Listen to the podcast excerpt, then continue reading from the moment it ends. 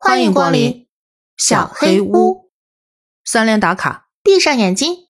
今天的故事《一封家书》第二集。这一周却不是完全平静的度过。我和丽之间出了点状况，丽开始对我忽冷忽热，让我捉摸不定。即使偶有笑脸，也似乎是在为绝大多数时间中的冷淡做补偿。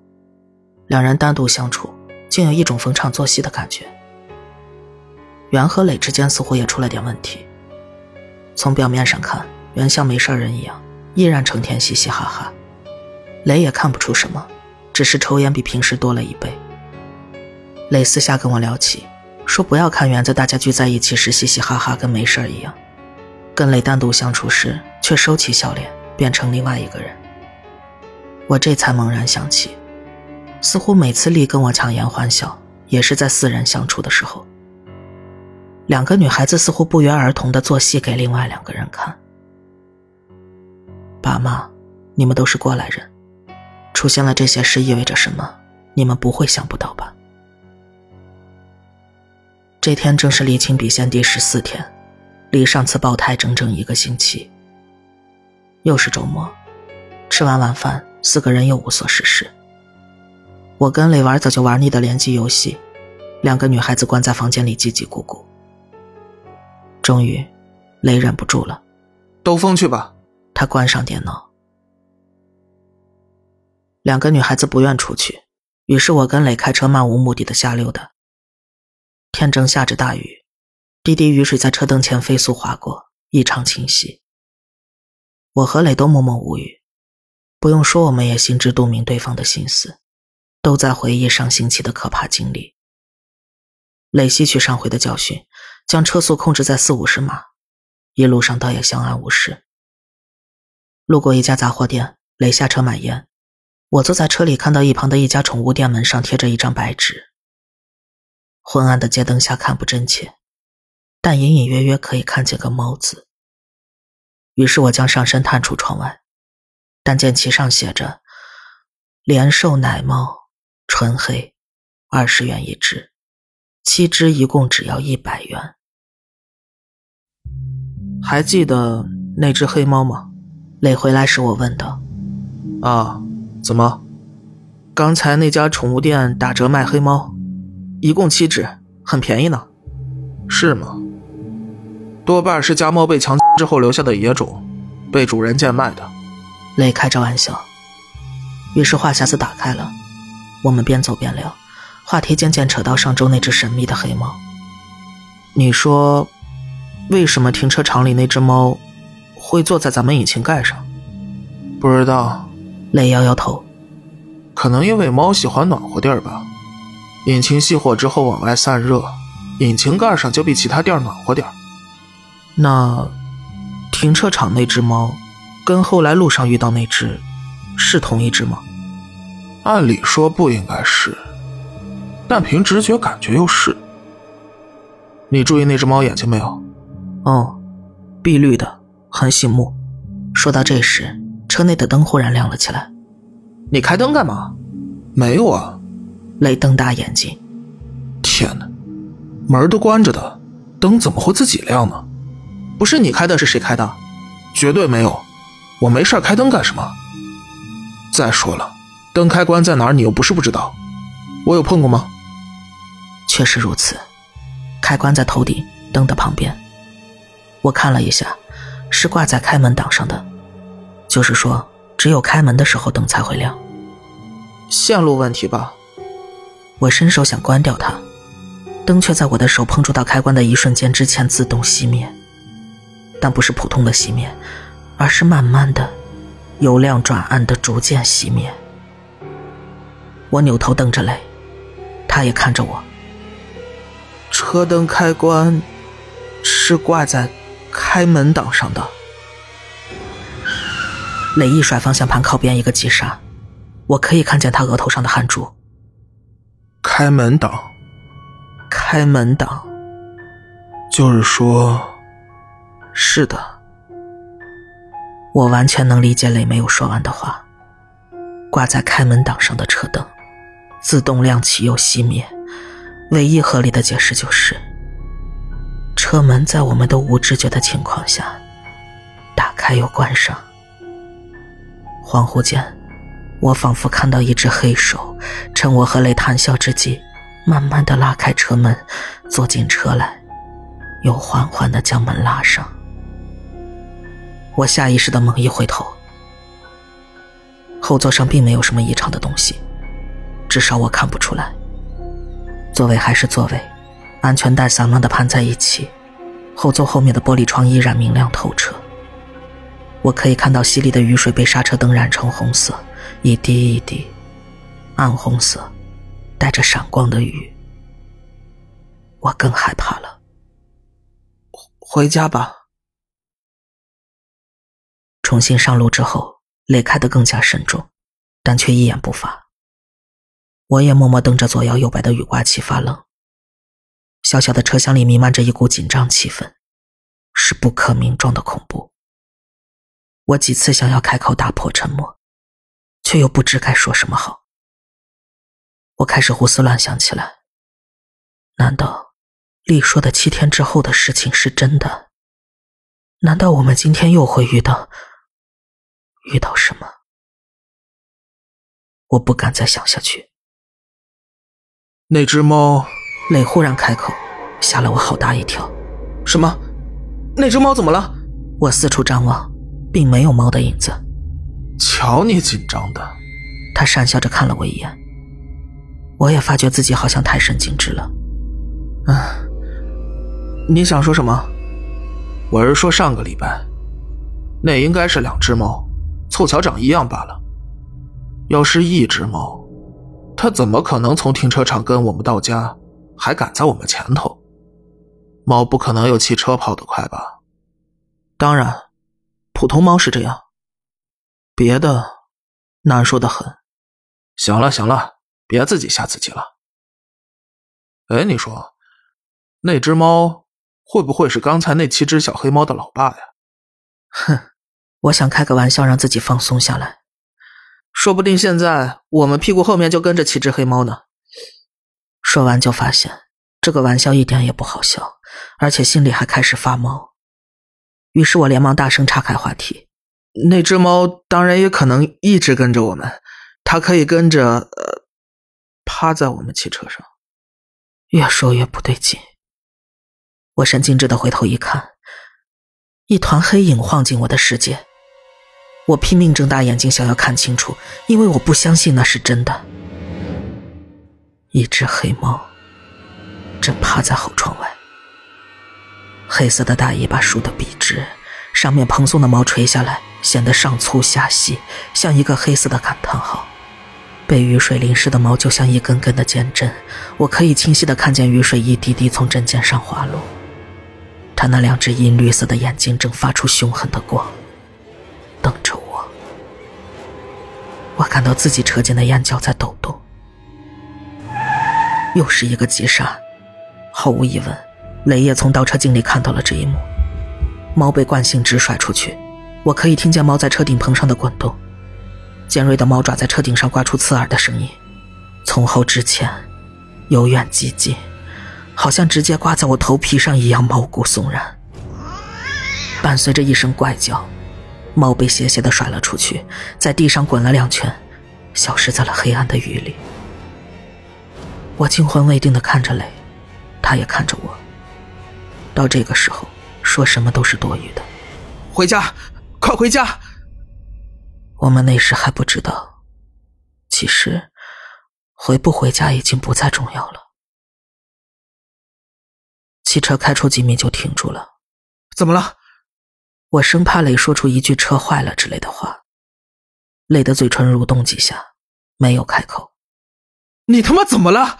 快说话！雷扭头看着我，你看，这是哪儿？这条街上没有路灯，笔直的、略带往下倾斜的通向前方，尽头是一片黑暗，连汽车的远光灯也无法企及。两旁整齐对称的排列着两排大树。树枝交错在我们头顶，正是落叶的时节，一些落光了叶的树枝像一只只枯手包围着我们，剩下的残叶也随着大雨慢慢飘落，只是在黑暗的大雨中，根本分辨不出那是什么树。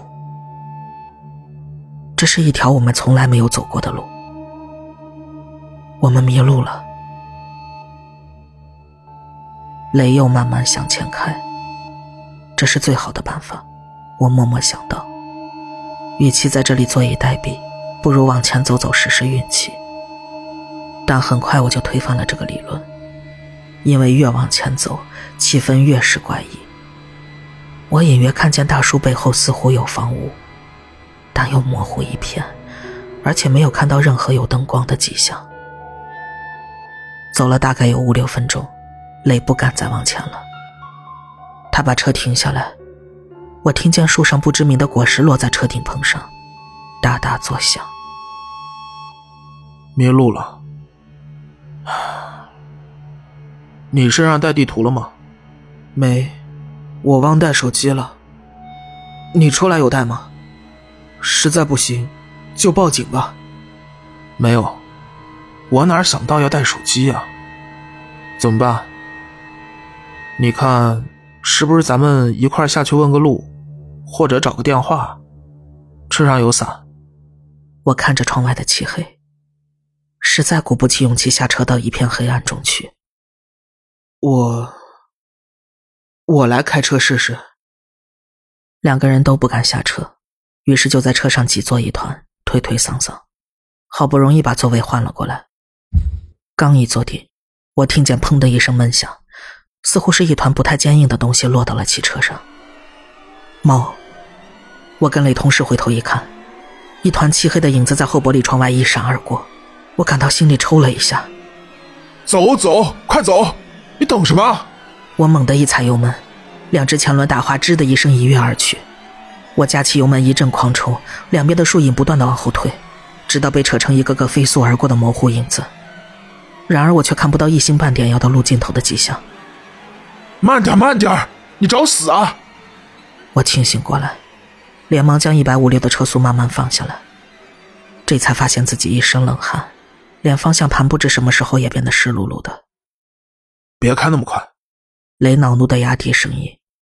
除非你今天想死这儿。但是也不要停下来，边走边找路。我连连点头，兀自往倒车镜看了一眼，还好，没有猫。别往后看，后头交给我处理，你开你车。雷丁上一句，大概是察觉到了我的眼光。我稍微冷静一点，又开了一段路，注意到这条路上竟然还有不少岔路，我不敢贸然进去。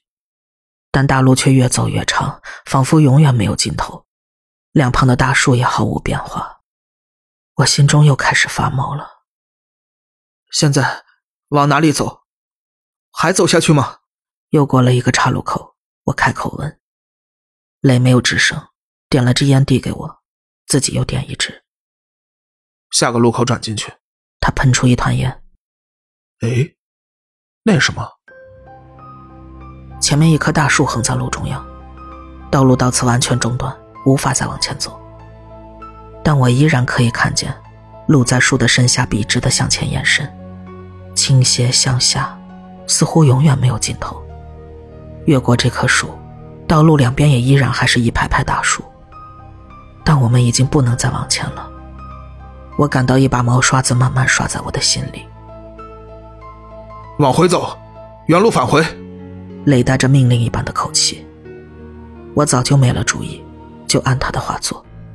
但我心中隐隐有种预感，今天我们要走出这个地方，怕是千难万难了。果然，走了不到十分钟，预感灵验了。前面有一棵同样的大树挡住了去路，不，那其实是来路。问我们来时为什么没有这种蠢话，已经没有任何意义。走岔路吧，我提议道。磊却突然扑哧笑了出来，接着又铁青着脸不吭声。怎么了？我奇怪他居然还笑得出来。他指了指我面前的仪表盘，油灯亮了。怎么办？下车吗？我问他，他却摇摇头：“别，下车不行，只怕……”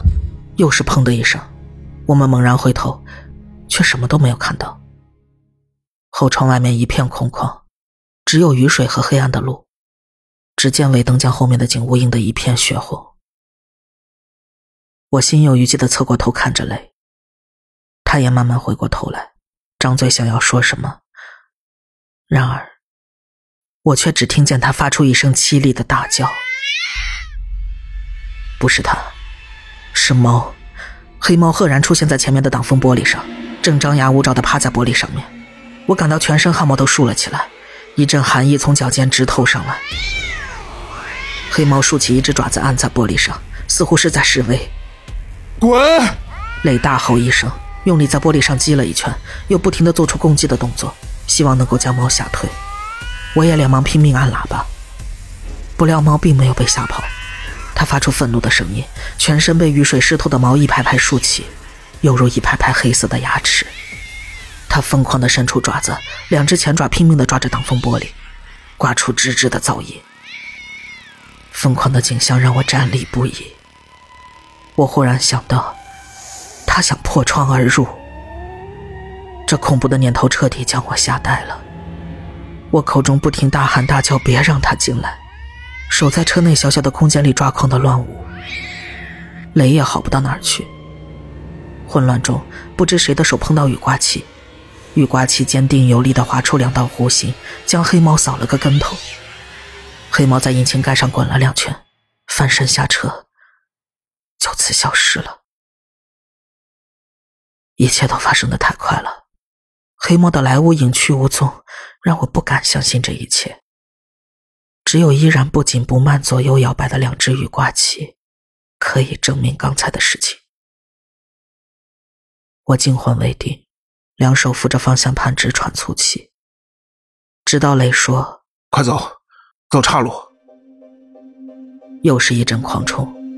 我丝毫不理会油箱里还有多少油，也不理会下雨路滑容易出事。磊居然也任由我乱冲乱闯。他大概是已经放弃了吧，还是想最后赌一把呢？丽在干什么？怎么路两边的树跟刚才一模一样？我们在哪里？为什么路旁没有房子？前面还有树拦路怎么办？油还有多少？要不要在车里过一夜？等天亮了再走。这条路为什么是往上走的爬坡路？我脑子里闪过无数个念头，但我丝毫没有减慢速度，毫不犹豫的左冲右转，见弯就拐，左转右转再左转。不可思议的事情发生了，我发现自己竟然到了家门口的路上。我长舒一口气，抹一把脸。手上、脸上全是汗水，在车库停好车，我想赶快下车冲回温暖舒适的家里，一直没吭声的磊却把我按住了。今天的事儿，千万别跟两个女人讲。我表示同意。他又说：“刚才你开车回来，我发现了一件特别可怕的事儿。”我吓了一跳，瞪大眼睛看着他，他眼睛里全是血丝。你肯定奇怪一路上我为什么没话吧？跟你说吧，因为我被吓得根本就不敢说话。是，什么事啊？我被他的样子吓住了，下意识的看向后窗。没有猫，什么都没有。不是猫，他知道我在看什么。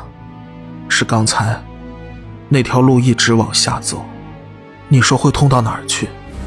我。不知道，我拒绝自己去想。那两棵倒了的树又怎么回事？不知道。算了，别去想了。我们不是好好的回来了吗？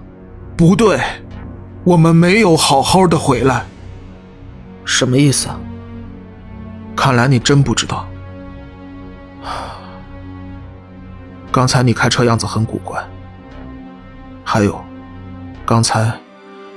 你记不记得你最后三个弯怎么转的？最后三个弯好像是左，然后转右，是左转，右转，再左转。对，我想起来了，因为害怕老在一个地方打转，我是左右转弯交替着来的，尤其是最后一个转弯让我印象深刻，很急的九十度左转。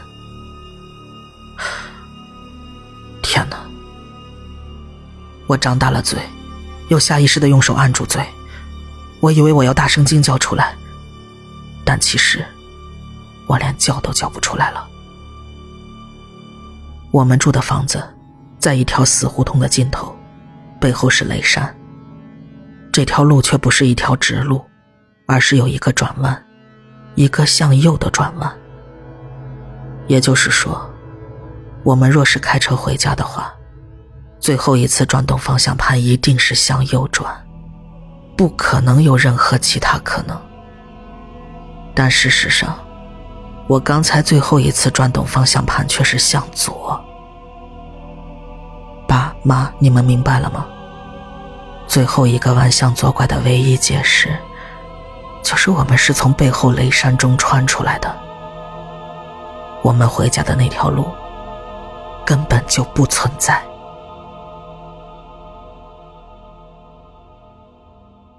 正如磊预料的一样，接下来便又是一周平静的日子。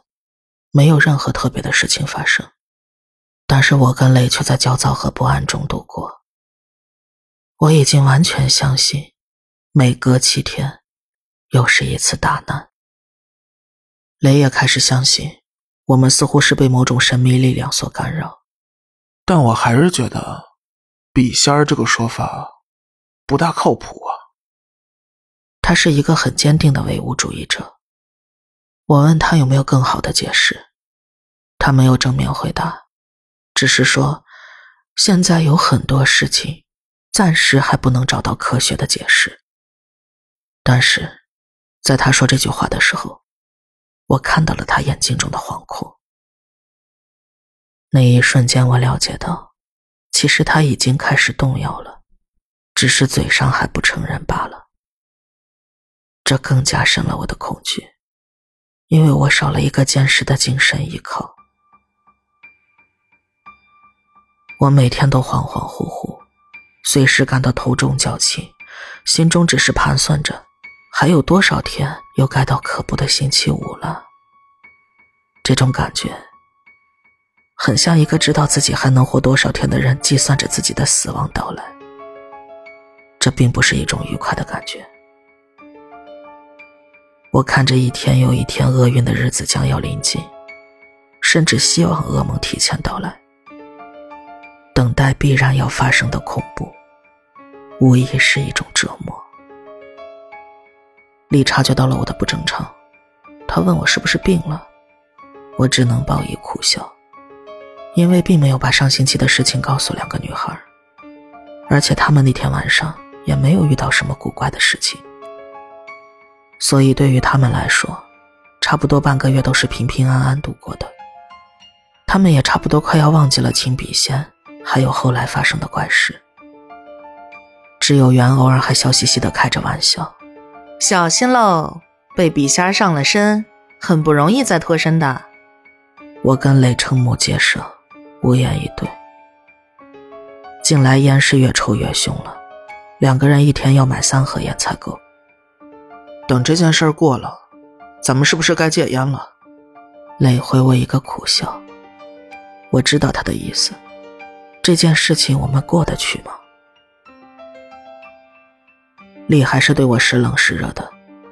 他找了一份咖啡馆的试饮工，每天晚上从六点半做到十点半。头两天我还开磊的车去接送，后来，一是不好意思老麻烦磊，二来也确实离家不远。走路也就十五分钟，我也就懒得去了。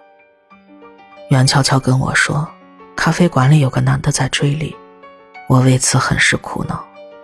磊安慰我：“随缘吧。”眨眼间到了秦笔仙之后整整第三个七天。这天下午，我和磊商议良久，都觉得最好哪里都不要去，就在家里待着。吃完晚饭，我把我的电脑搬到磊的房间。两个人开始对决 CS，园子在一旁听音乐看书。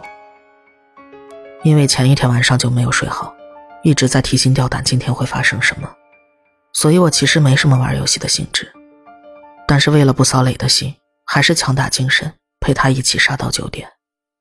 最后我实在困得抬不起头了，于是打了个招呼，自个儿回房睡觉。头刚一沾枕头，倦意顿时充满全身。半梦半醒间，想到今天毕竟什么事也没有发生，心中一宽，便睡着了。做了很多梦，很混乱，好像是把丽带回家，看望你们二老。在梦里。我们家居然还在十年前的那个小院子里，我们家养的那只白猫也还在。丽过来对我说：“白猫不见了。”我走到天井，打开水缸盖子，白猫的尸体浮在水面上。不知道为什么，所有人都说是我杀的白梦，我也莫名其妙认为就是我杀的，心里又是后悔又是内疚，难过的很。直到丽悄悄告诉我，是我杀的，我猛然惊醒，发现丽不知什么时候已经回来了，正好好的睡在我旁边。我伸手搂住她，她乖乖蜷缩在我怀里，只是手脚一如既往的一片冰凉。困意又袭了上来，闭上眼睛，梦居然接上了。丽说：“不要跟别人说好不好？”我说好，丽又说，他不是有意的。我说我相信他。他说，他杀猫，是因为猫想杀他。我笑了，有点冷。我睁开眼睛，窗户没有关好，冷风从窗户缝隙间灌进来。我想起身关窗。身体却留恋舒适温暖的被窝，闭上眼睛，梦又回来了。丽从水缸里捞起死猫，不，他在杀猫。他为什么要杀一只死了的猫？他是在演示给我看。他用手死死扼住猫的脖子，他居然笑了。这一瞬间，我惊讶的发现，原来他不是丽。冷风又在吹着我的脑袋。我虚睁开眼，看见李衣冠整齐的站在窗边。月光从窗外射进来，在他身上镶上一层惨白色的边。他想干什么？我努力去看，还是看不清他的脸。但我知道他在看着我。盯着我，风又从窗口吹进来，吹得他白色长裙飘来荡去。他不是从来都不穿裙子的吗？我猛然坐起身，原来是个梦。床边没有人，只有风刮着白色半开的窗帘不断晃动，月光将晃动的窗帘投在墙上。成一个巨大的、不断晃动的半透明影子。我这才发现枕边没有人，力不见了，上厕所了吧？我这样想着，躺下想继续睡，却再也睡不着了。看看表，已经凌晨一点。我在床上翻来覆去，折腾了好一阵子，奇怪的是睡意全无。再看一次表，一点半。丽还没有回来，我心里微觉奇怪，起身去卫生间，没有人。于是我推开磊的房门，明晃晃的灯光刺得我睁不开眼。醒了，他还在电脑旁上网。李和元正坐在床边说话，只是见我进来就不说了。我看着丽，她没有穿古怪的长裙，也不是睡衣，而是整整齐齐穿着衬衫和牛仔裤。我觉着她看我的眼神有点奇怪，于是我问：“你怎么不睡了？”丽瞪大了眼睛：“我？你睡昏了？我什么时候有睡过？我下班回来就一直在这边待着。”磊和元都点头，一股寒意瞬时贯穿我的全身。那个站在窗边的人影也许是梦，那那个睡在我怀里的女人呢？那绝对不是梦，我敢肯定，我记得她手脚冰凉。如果不是梦，那会是谁？我脑海里闪过一个可怕的念头。就在这时，卫生间忽然传来轰轰的冲水声，我被吓了一跳，反应过来那是抽水马桶的声音。前面我说过，抽水马桶坏了，一直在不停的漏水，所以我们一直都把水龙头关掉的，要用的时候再打开冲水。我刚才还进过卫生间的，我敢打赌，那时抽水马桶的水龙头是关着的。难道有谁把它打开了？是谁？我打了个哆嗦，回头看着屋中三个人，每个人都瞪大了眼睛，磊的脸色更是蜡黄。你刚上厕所忘关了吧？他向我使了个眼色，我只好点点头，一句话也不敢说。两个女孩吓得赶紧用被子盖住全身。挤作一团，怎么也不起来。丽跟我说：“今天不敢跟你睡，你们两个睡。”没奈何，我跟磊在房间里磨蹭了好一会儿，一直等到厕所里没了声息，才互相壮着胆子出去了。两个人硬着头皮到厕所里检查一下，一切正常，水龙头是关着的。可能。水龙头坏了，就在这时，猫叫声清晰响亮，赫然是从我房间里发出来的。泪一跃而起，冲了出去，我也紧随其后。推开门，一团阴影在那扇没关好的窗户边上一闪就不见了。磊一个箭步抢了上去，直到现在我也不知道，为什么在那一瞬间。我会扭头看另一面墙上的镜子，但当时我确实是这样做的。这个无意识的动作，让我第一次真正见到了可以让我魂飞魄散的东西。当雷飞身掠过那面镜子的时候，我竟然看到镜子里飞掠过了两个人影，那是个黑色的影子。跟雷靠得很近，几乎是贴在他的背上，似乎是个男人的影子。就是那只黑猫，雷倚在窗台上，一下就不见了，死东西！雷，我控制不住的颤抖。怎么了？他回过神来，我吞口唾沫，镇定了一下自己的情绪，慢慢把刚才的事情告诉他。又把刚才怪梦里的白衣女人告诉他。他脸色阴晴不定，不停的抽着烟。听完我的叙述，泪缓缓的说：“记得吗？上礼拜今天，我们迷路，你开车回来，我说你开车样子有点怪。我不知道他为什么提这个，但是依稀有些印象。所以怎么样？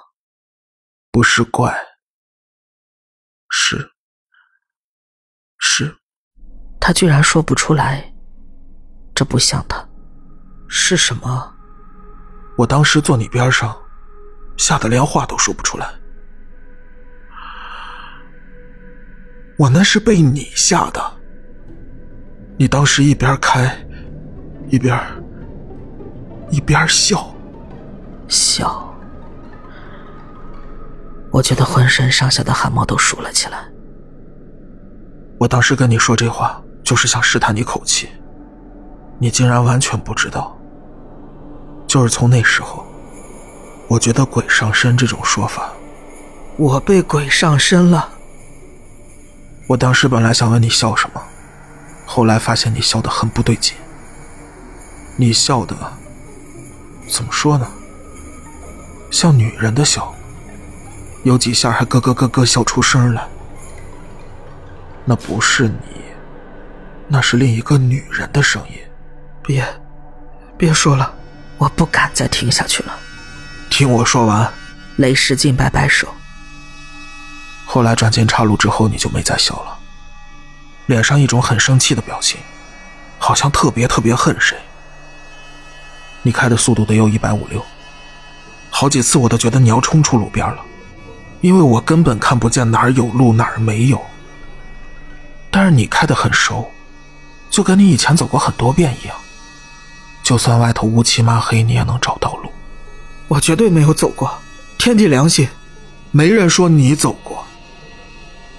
还有，那只猫，出现好几次，那只黑猫，毫无疑问就是同一只。问题就在那只猫身上。你当时说的很对，它想进车里来，它为什么要进来？它想杀我们？不可能，它连雨刮器都对付不了，怎么可能伤害咱俩？还有那条路，那条路两边都是大树，笔直向下，老长老长的路。照理说那么长一条路。在地图上肯定能看见，但是我翻遍地图，根本就没有。这两天我瞒着你们，自己一个人出去找过，找附近人问，根本没人听说过那样一条路。至于后来你开车回来那条，更是不可能存在。不会是黄泉路吧？看来你还是没听懂。就算是黄泉路，那棵大树横在路上挡着我们，又说明什么？我们暂时死不了吗？其实说这么多也没什么用。你当时不知道自己在笑，已经能说明一切了。说明什么？鬼上身。鬼上身是真的，加上今儿发生的事儿。完全能证明咱俩都被鬼上身了。镜子里头那个黑衣服男鬼多半是跟着我的，那个不知道在梦里头还是真的，那个白衣服女鬼，就是跟着你的。那，我，我还跟他睡。我感到胃在收缩，很恶心，很想吐。我连忙转移自己的思路。那厕所里马桶自动抽水怎么回事？不知道，我现在还没想到。我在想你怪梦里那只死猫，那只白猫，怎么了？雷沉默无语，看来他还没有想清楚。最后，他缓缓道：“不管怎么着，看来鬼上身确实是真的。现在问题是，怎么办？能怎么办？夜静的可怕。”泪将窗户关得严严实实，把窗帘完全拉开。月光从窗户里倾泻进来，将屋外大树的阴影透到墙上。拆开的树枝，就像一只只张开的恶魔的利爪。我跟雷就这样坐在恶魔的利爪中，等着天明的到来。我半卧在床上，又开始打盹，乱七八糟的梦又接踵而至。忽然，我感到磊用手肘碰碰我，我猛然惊醒。听，我侧耳细听，仿佛是隔壁房间里立根源的声音。不对，是另一个女人的声音。声音并不清晰，忽远忽近，似乎就在我们房间里，又似乎远远的在后面山上。再仔细去听。一个字都听不懂，也许说的是一种我不懂的语言。忽然间，一个男人的声音冒了出来，我不由打了个冷战，看着雷，他正在低头细听。两个声音都很激动，好像在争吵些什么。我仍然一个字都听不懂，想继续分辨声源，还是听不出。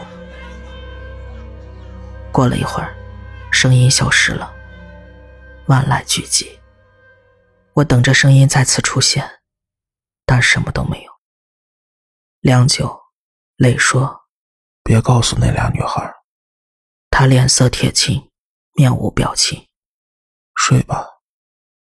要是有什么事儿，顺其自然就好了。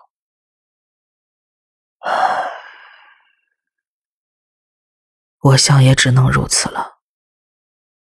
于是闭上眼睛。